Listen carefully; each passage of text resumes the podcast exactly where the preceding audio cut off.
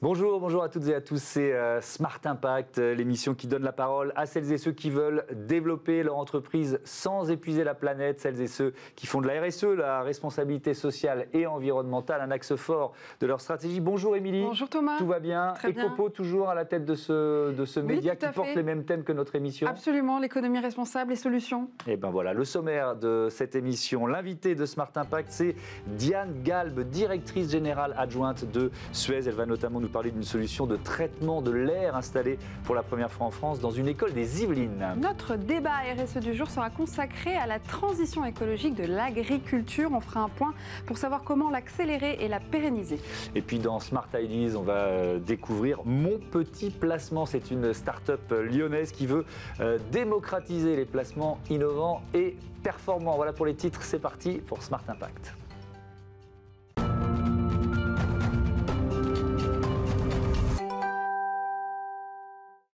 Bonjour Diane Galbe, bienvenue. Bonjour. Vous êtes euh, donc directrice générale adjointe de Suez en charge de la euh, business unit mondiale Smart et Environmental Solutions. Suez, c'est un euh, géant mondial qui vient de fêter ses 150 ans d'existence, expert des métiers de l'eau et des déchets, de l'air, on va le découvrir ensemble. On peut dire que vous êtes au cœur des enjeux environnementaux aujourd'hui? Oui, alors euh, au cœur des enjeux de développement durable, avec effectivement une longue histoire des équipes passionnées sur le sujet de l'environnement. Mhm. Elles l'ont encore démontré à l'occasion euh, de la crise du Covid. Donc avec l'eau, les déchets et maintenant une nouvelle verticale, l'air. L'économie circulaire, on en parle beaucoup ici. Euh, Quand on s'occupe des déchets, c'est forcément là aussi votre cœur de métier?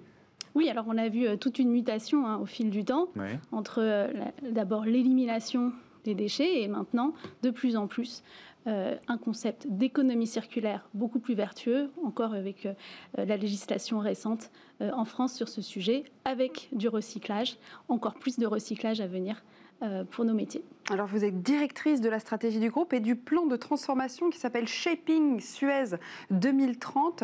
Quel est son objectif? Alors son objectif, euh, c'est d'aider nos clients à façonner un environnement durable dès maintenant. Et pour ce faire, nous avons déployé une vision qui est d'être leader mondial des métiers de l'environnement à horizon 2030, en se projetant avec les nouvelles technologies pour répondre aux enjeux environnementaux de demain. D'accord, les objectifs principaux du coup sont quoi concrètement? Parce que vous, accompagnez vos clients, mais sur euh, toutes ces verticales-là, euh, de quelle façon? Bah, innover à leur côté. C'est d'ailleurs ce qu'on a fait euh, sur le traitement de l'air, à la fois avec la ville de Poissy, puisqu'on a inauguré une solution euh, il y a dix jours avec eux, et la région euh, Île-de-France, qui avait lancé un grand programme de changer l'air en Île-de-France. Donc, avec nos clients, développer des innovations avec nos savoir-faire de, nos équipes sur les métiers de l'environnement. Donc devenir leader de, de- de ces métiers de l'environnement, c'est c'est une volonté, on l'a bien compris, mais ça passe aussi par euh, l'innovation, la technologie, la recherche et, et développement. On va, on va prendre, euh, euh, aller dans le détail de l'exemple dont, dont vous venez de parler dans la ville de Poissy. D'abord quelques chiffres. Le groupe Suez, c'est euh, 90 000 collaborateurs, 29 000 en France, un chiffre d'affaires de euh, 18 milliards d'euros l'an dernier. Puis quelques autres chiffres 64 millions d'habitants desservis en services d'assainissement, plus de 7 milliards d'eau potable produite et 4 millions 200 000 tonnes de matières premières secondaires produites. Je ne sais pas trop ce que c'est, ça veut dire quoi matière première secondaire Matières premières secondaires, bah, typiquement le plastique recyclé. Donc au lieu, au lieu d'aller euh, utiliser de la matière fossile pour créer du plastique vierge, on va le recycler avec bah, toute la question de la qualité de ce recyclage pour créer des nouvelles granules de PET ou de polyolé- polyoléphine par exemple. D'accord, des- ça y est, j'ai compris, merci, parce que matière première secondaire, mais Mhm, qu'est-ce à quoi exactement. Alors, ce- cette solution de traitement de l'air là, à, à Poissy, on est dans une école des, euh, des Yvelines, s'appelle Combinaire, c'est ça? Oui. Euh, On va voir forcément quelques images. Expliquez-nous comment ça fonctionne, de quoi s'agit-il? Alors Combinaire, comme son nom l'indique, on a combiné plusieurs technologies pour arriver à un traitement optimal de l'air. La particularité, c'est qu'on est sur de l'air extérieur. Donc il y a beaucoup de traitements qui existent aujourd'hui sur l'air intérieur, mais là, on va aller créer une bulle d'air dans une cour de récréation euh, pour que les enfants puissent euh, profiter d'un air dépollué euh, quand, quand ils jouent. Donc c'est cette technologie, enfin ces différentes technologies que nous avons combinées pour créer un espace en extérieur dépourvu de particules fines et également permettant de capter du CO2. Donc on a combiné une technologie de filtration, mais aussi une technologie que nous avions déjà utilisée par le passé sur nos puits de carbone, qui est à base d'algues, avec un partenaire qui est, la société Fermentalgue, où nous utilisons le pouvoir euh, des algues pour pouvoir, grâce à la photosynthèse, absorber du CO2 et des particules fines et rejeter euh, cette matière dans les réseaux d'assainissement. Il y a un côté pédago aussi, pédagogique pour les enfants à, l'école, parce qu'ils ils voient les algues travailler en quelque sorte, c'est ça? Alors exactement, parce qu'au fur et à mesure, les algues grossissent, elles se nourrissent à la fois euh, de la captation de CO2 et des particules fines, et après, quand euh, on voit euh, peut-être le tube à l'écran, quand celui-ci est rempli, celui-ci est déversé dans le réseau d'assainissement on va au bout de l'économie circulaire, puisque cette matière organique est traitée donc en station d'épuration et transformée en biométhane. Réinjectée une dans bulle d'air, c'est vraiment, la, je sais pas, j'essaye de visualiser une cour de récréation. On peut, vous pouvez garantir qu'on on a purifié l'air sur euh, tout un espace comme celui-là? Alors, ça, fait, euh, ça fait 15 ans qu'on a investi en RD sur, euh, sur ce sujet de l'air. Et en fait, ce qui est très intéressant, c'est qu'on a pu utiliser notre expertise dans l'eau et notamment notre expertise sur les courants hydrauliques pour pouvoir utiliser ça sur un autre média qui est l'air euh, et, comment dire, anticiper les, les courants d'air euh, sur, euh, sur cette cour de, récréation. On peut en installer partout, du coup. Là, c'est pour le moment à Poissy. Vous avez d'autres demandes euh, partout en France Alors, il y a une très forte traction sur cette question de l'air extérieur, donc en milieu urbain et sur des zones particulièrement sensibles comme les cours d'école. Donc, effectivement, on a, on a beaucoup de demandes. Donc, maintenant, on est en phase d'industrialisation. Donc, on a fini tous les pilotes et donc on est prêt à déployer et donc à répondre aux besoins de nos clients sur ce sujet. C'est antivirus aussi? Vous me voyez venir? Avec ma question. Est-ce que ça nous, ça nous protège du Covid La Covid, c'est oui, parce que alors là, hein. vous allez avoir mettre des, des, des, tubes de, partout. C'est effectivement, euh, merci pour cette question. C'est une question qui est à la fois délicate euh, parce qu'il y a énormément d'enjeux de santé publique. Il y a, il y a des études hein, qui sortent sur le, sur le sujet, notamment une étude de l'université d'Harvard qui lie la propagation euh, du, virus à la pollution de l'air. Hein. Euh, euh, aujourd'hui, nous, les solutions qu'on met en place visent à éliminer à capter le CO2, les particules fines et les dioxydes d'azote. Le dioxyde d'azote, maintenant sur la question des virus, nous avons d'autres solutions que nous sommes en train de, de mettre en œuvre et nous en parlerons prochainement sur la question du traitement de l'air. Ah bah, vous serez bien, la, bienvenue, évidemment. L'innovation euh, chez Suez, c'est 650 chercheurs et experts, 17 centres d'expertise et de recherche dans le monde. Il y en a trois en France, euh, à Paris, à Bordeaux, à Narbonne. 400 euh, brevets et 500 projets. 4000, 4000 pardon, bon, ça c'est mon œil droit qui ne travaillait plus. 4000 brevets et 500 projets relatifs à la qualité de l'air. On en détaille quelques-uns. On commence, Émilie, par une, une réalisation sur de c'est ça? Oui, exactement. C'est une euh, donc c'est un territoire autonome hein, de Grande-Bretagne euh, très donc avec un programme très ambitieux en matière d'impact. Pourquoi Est-ce que vous pouvez nous détailler euh, ce, projet sur cette île? C'est un projet zéro déchet, c'est Zéro déchet. Alors projet zéro déchet sur les îles, il y a des enjeux qui sont extrêmement forts en milieu insulaire sur, les, sur les déchets. Donc, euh, c'est pas la première fois qu'on adresse une île euh, mais euh, je dois vous avouer que sur euh, l'île de Man, ce qui est important, c'est de pouvoir à la fois gérer la question de l'intégration des différents flux, donc collecter au mieux, valoriser au mieux et faire en sorte qu'il y ait le moins de déchets résiduels possible. Donc ça, c'est par de la valorisation énergétique ou méthanogène notamment. Mm. Donc ça, c'est un objectif de, l'île de Man. On n'y est pas encore euh, euh, tout à fait. Euh, est-ce qu'il y a un, autre projet comme ça sur lequel la technologie, les technologies que vous développez, vous parliez des, investissements importants en recherche et développement depuis 15 ans chez, Suez, qui, qui vient d'aboutir et dont vous voudriez parler, qui vous semble emblématique? Alors, il y en a plusieurs, mais je vais en choisir. Euh, déjà, euh, euh, vous avez cité quelques chiffres. on investit 120 millions d'euros par an en recherche et développement dans notre groupe. C'est en constante augmentation depuis, depuis 5 ans et on vient encore d'annoncer ce matin un relèvement de ces investissements. Hmm. Donc, ça fait vraiment partie de notre plan stratégique d'investir de, dans, les technologies, dans les technologies de demain.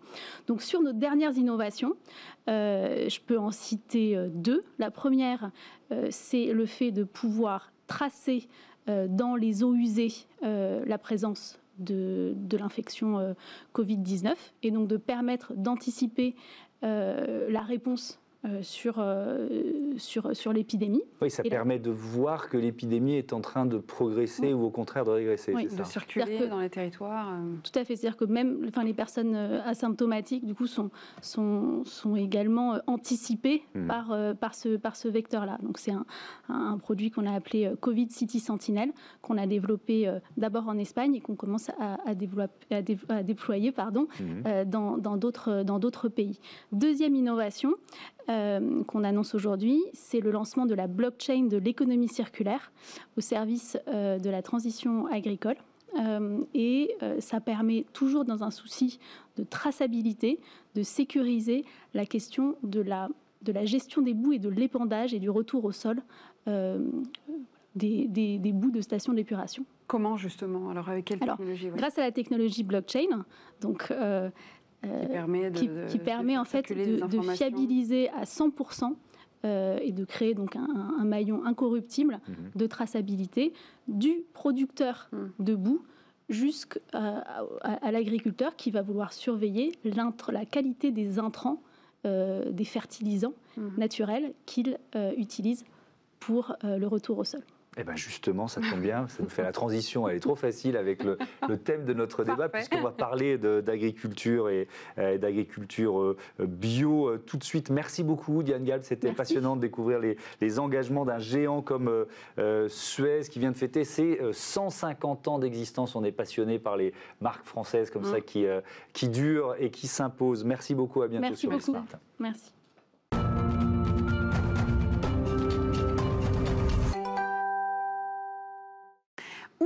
Où en est la transition écologique de l'agriculture? C'est la question de notre débat du jour. Pour en parler, deux invités. Antoine Nogier, fondateur, fondateur de Sunagri, société spécialisée dans l'agrivoltaïsme dynamique. On va en parler. Oui, vous allez nous expliquer ce que c'est. Bonjour. On va commencer par Merci d'être avec nous.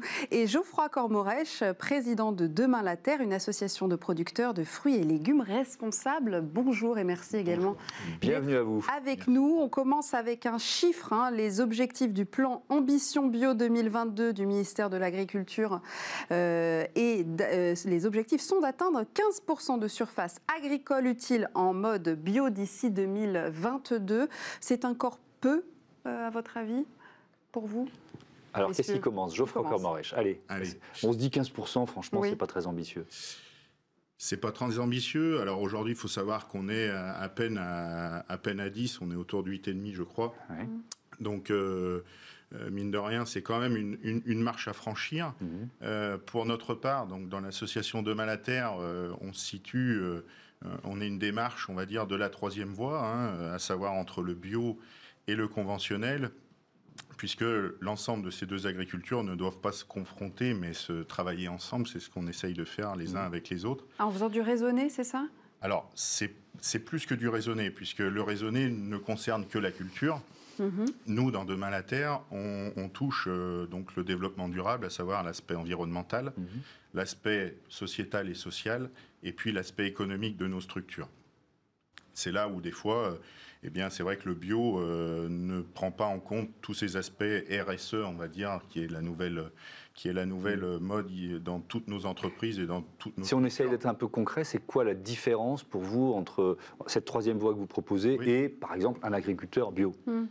Un agriculteur bio, il n'aura que des objectifs de résultats sur sa culture. Ouais. Un, agriculture issu de la troisième voie aura des objectifs de résultats sur ses cultures, mmh. mais aussi de moyens. C'est-à-dire comment il a mis en place sa culture, avec ses salariés, avec sa structure économique, chose que le bio ne prend pas du tout en compte. Vous pouvez avoir un agriculteur bio qui cultive très bien, mais pour qui ses salariés euh, n'ont pas de, de, formation, d'aspect. Il pas d'impact social. Voilà, l'impact social n'est pas du tout pris en compte. D'accord, c'est bien compris. Alors Antoine Nogier, agrivoltaïsme dynamique. Qu'est-ce Expliquez. Alors c'est un, mot savant pour quelque chose d'assez simple. Euh, c'est une persienne agricole. Euh, donc, comme une persienne, elle va être, elle va être horizontale, située au-dessus des cultures, à une, hauteur suffisante pour laisser passer les engins. Et puis, comme une persienne, elle va tantôt laisser passer le soleil pour euh, que la plante fasse de la photosynthèse. Mhm. Et puis, tantôt, elle va ombrer la plante pour, la, pour limiter son stress et notamment euh, ses brûlures, son échauffement, sa dépendance à l'eau, etc. Et on peut utiliser cette persienne en mettant des panneaux photovoltaïques à la place des plaques. Et dans ce cas-là, ça s'appelle agrivoltaïsme dynamique. Alors c'est assez révolutionnaire parce que vous arrivez à produire plus de nourriture par hectare, mmh. vous consommez infiniment moins d'eau, vous avez un formidable outil euh, d'adaptation au changement climatique, euh, c'est-à-dire que, euh, on pourra en reparler après, mais le, changement climatique, c'est en train de menacer terriblement des, zones entières. Ça, commence par le Grand Sud et puis mmh. c'est en train de remonter. Et puis, accessoirement mais sûrement, ça permet de produire une électricité renouvelable compétitive. Donc ce sont des solutions à 360 euh, qui permettent à la fois de bénéficier euh, à la terre, mais avec euh, l'électricité par exemple, qu'est-ce que vous pouvez faire? Alors l'électricité, elle est produite en quantité assez importante. Elle est stockée, du elle Est, elle est souvent injectée sur le réseau. Nous, on développe des solutions dans une société sœur de, de Sonagri de, commercialisation locale de l'électricité en circuit court. On est très attaché au circuit court, ça fait partie des, des solutions de demain.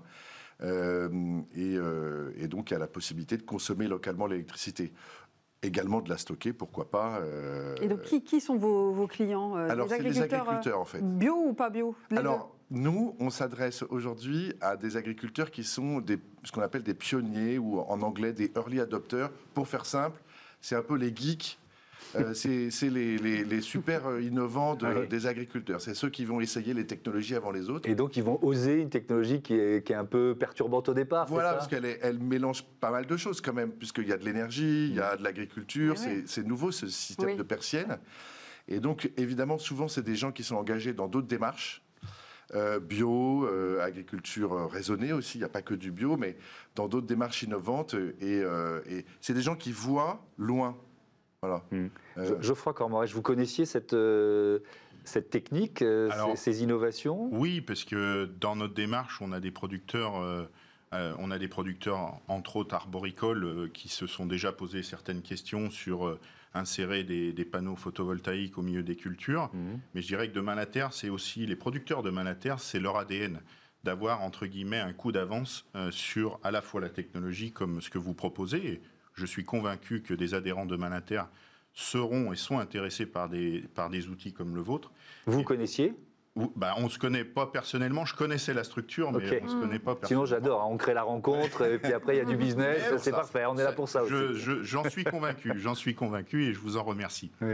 Mais aujourd'hui, la démarche de Manater, c'est aussi à la fois sur la technologie, parce que je, je crois à cette agriculture de demain. Il faudra qu'elle soit technologique, faudra qu'elle soit sociale, il faudra qu'elle soit euh, bien sûr environnementale. Voilà. Mais je crois fortement et je pense euh, que des démarches comme celle-là seront euh, seront sûrs et certains et oui, structures comme les nôtres. On se pose du coup la question technologique, mais comment sont fabriqués les, panneaux solaires? C'est vrai qu'il y a un petit sujet là-dessus sur les matériaux. Alors nous, on va utiliser que des panneaux solaires qui sont au silicium. et donc le silicium, c'est un des matériaux les plus abondants sur Terre, c'est pas polluant. Et donc, c'est complètement recyclable. Il n'y a pas de dangerosité. Hein. Mm. Vous avez des panneaux euh, qui peuvent utiliser des matériaux rares, etc. Mais nous, on n'en utilise pas. La plupart des panneaux mm. utilisent des, des, euh, technologies recyclables.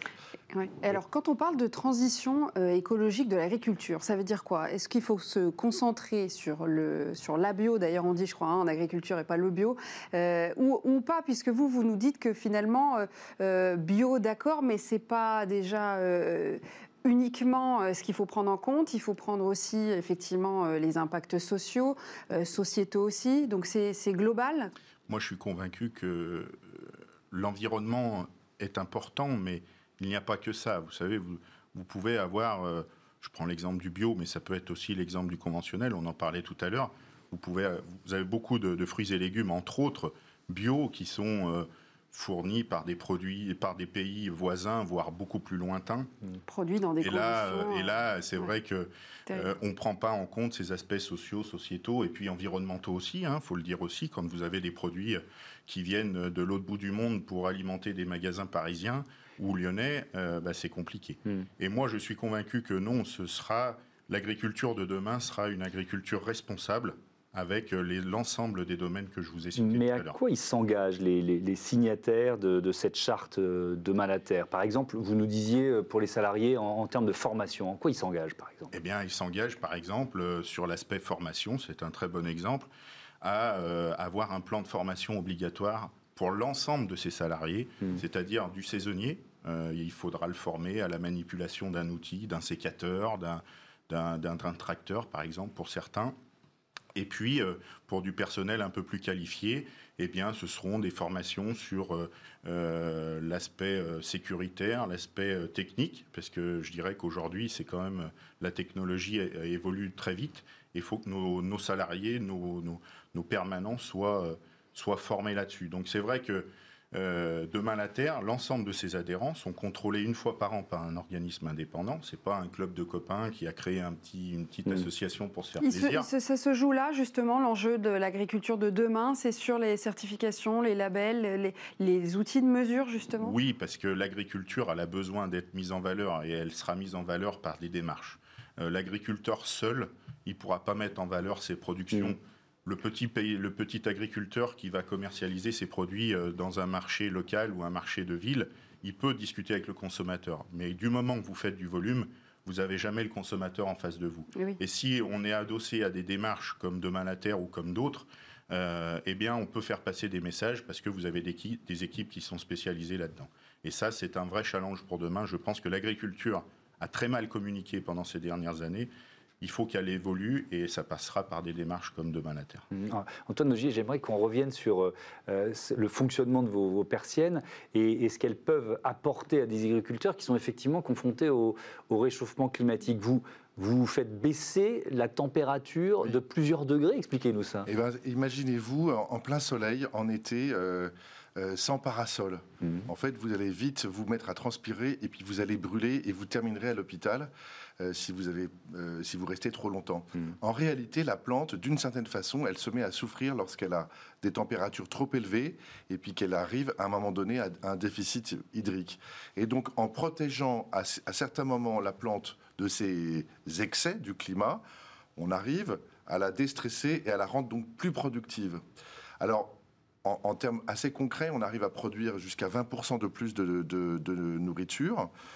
Euh, on arrive à diminuer la consommation d'eau de façon spectaculaire. Ça va jusqu'à 40% d'économie d'eau.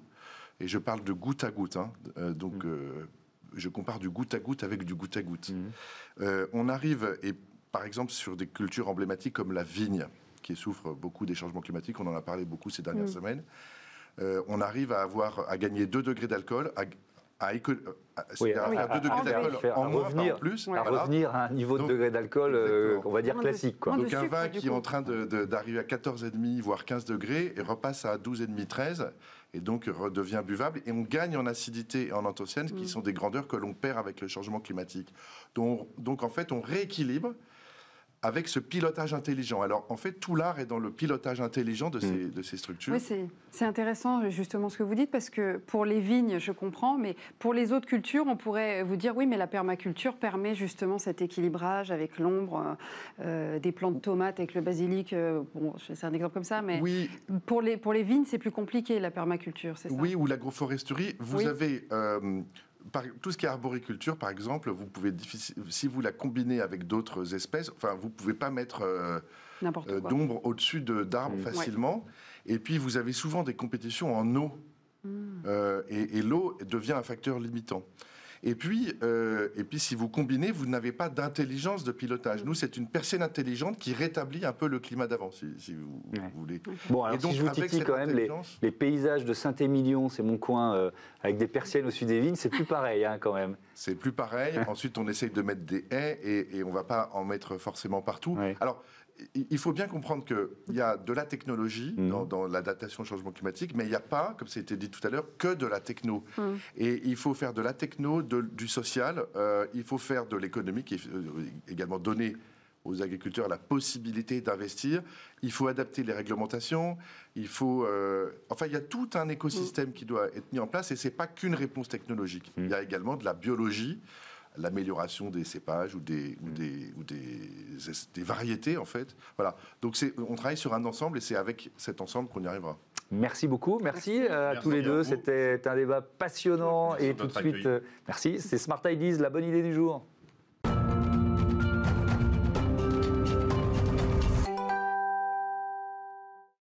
Smart Ideas, la bonne idée du jour, une start-up en pleine lumière. Bonjour Thomas Perret.